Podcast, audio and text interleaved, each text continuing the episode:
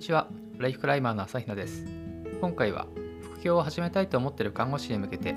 副業を始める時の注意点や、バレずに副業する方法についてお話しします。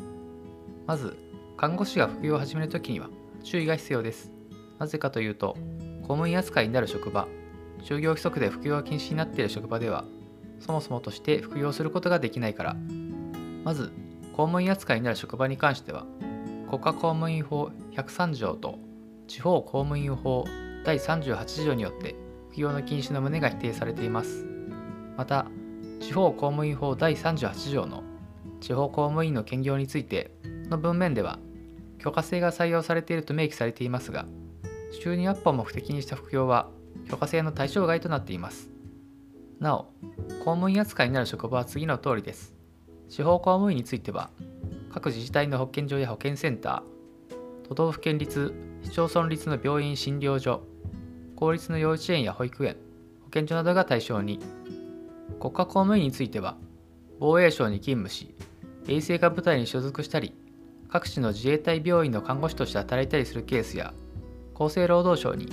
看護系技官として勤務し看護師に関する制度や政策を担当するケースなどが対象になります。次に就業規則で服用が禁止になっている場合も公務員扱いの職場と同じく原則として副業禁止です。ただ公務員の場合と違い、就業規則には法的な拘束力はありません。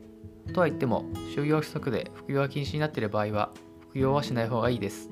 なぜなら、副業していることがバレてしまうと、最悪の場合、懲戒処分の対象となってしまう可能性があるから。具体的には、本業に明らかに支障をきたすケース、本業の信用を失墜する可能性があるケース、同業他社、競合会社に勤務し本業の職場に損が与えるケース。副業が本業と競合関係になり本業の職場に損が与えるケース。のいずれかの場合就業規則違反を根拠とした懲戒処分が正当とみなされてしまうケースがあります。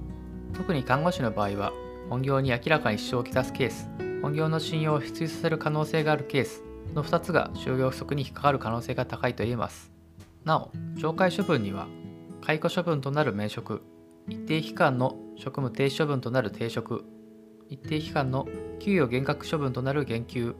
厳重注意警告処分となる戒告の4種類があります。これらは公務員の基準ですが就業規則で同等の決まりがあれば同じような処分を受ける方になります。そういったリスクを回避するためには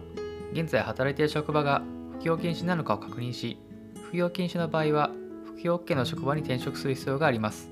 とは言っても事情により転職が難しい場合もあると思います。その場合は様々な方法を駆使して職場に副業がバレるのを防ぐ必要があります。具体的には誰にも言わず副業する、生活圏から出て副業する、在宅で行える副業する、副業分の住民税を普通徴収に切り替えるなどの方法があります。こ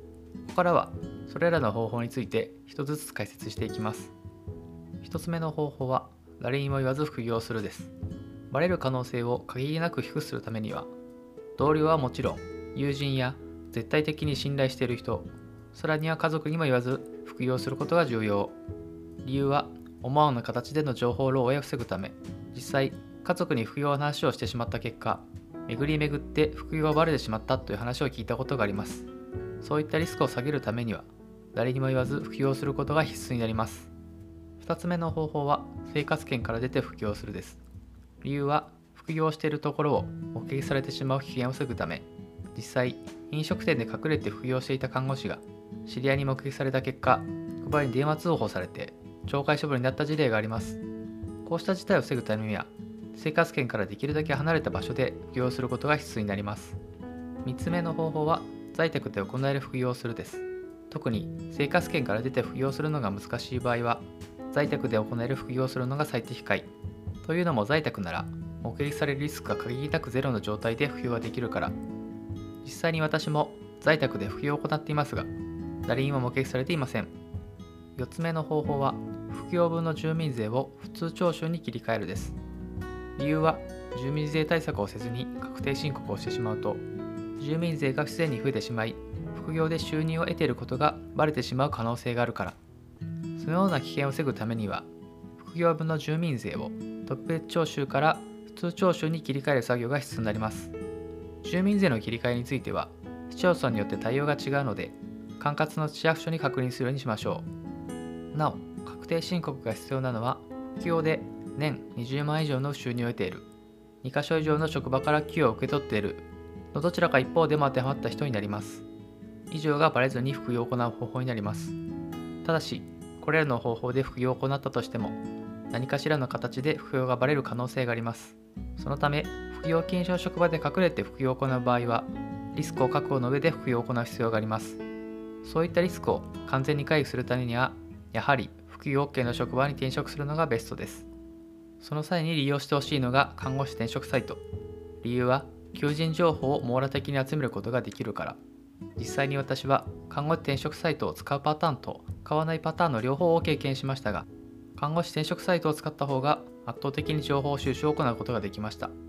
特に転職先が復帰をできる環境かどうかを知る際には実際に働いている人の声や職場の実情を知ることが重要です。そういった意味でもネットには載っていない各職場のリアルな内部情報を知ることができるのも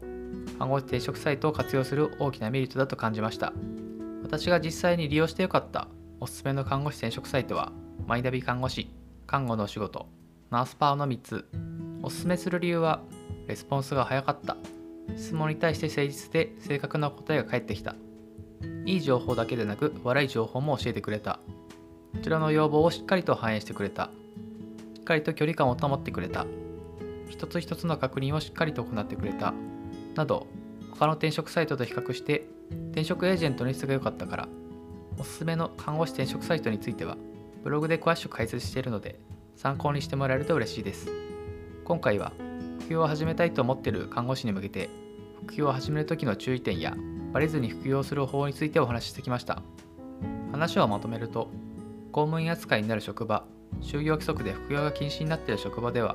そもそもとして副業することができない。副業禁止の職場で働いている場合は副業 OK の職場に転職する必要がある。転職が難しい場合は誰にも言わず副業する。生活圏から出て副業する。在宅で行える副業する。副業分の住民税を普通徴収に切り替える。などして職場に副業がバレるのを防ぐ必要がある。とはいえ副業がバレるリスクを回避するためにはやはり副業 OK の職場に転職するのがベストになります。このラジオでは今後も看護師の働き方や看護師資格を生かした副業の方法などについて発信していきます。またラジオ配信以外にもブログ運営や Twitter、インスタグラムでも発信を行っているのでこちらも参考にしてもらえれば幸いです。それでは今回はここまでとさせていただきます。また次回お会いしましょう。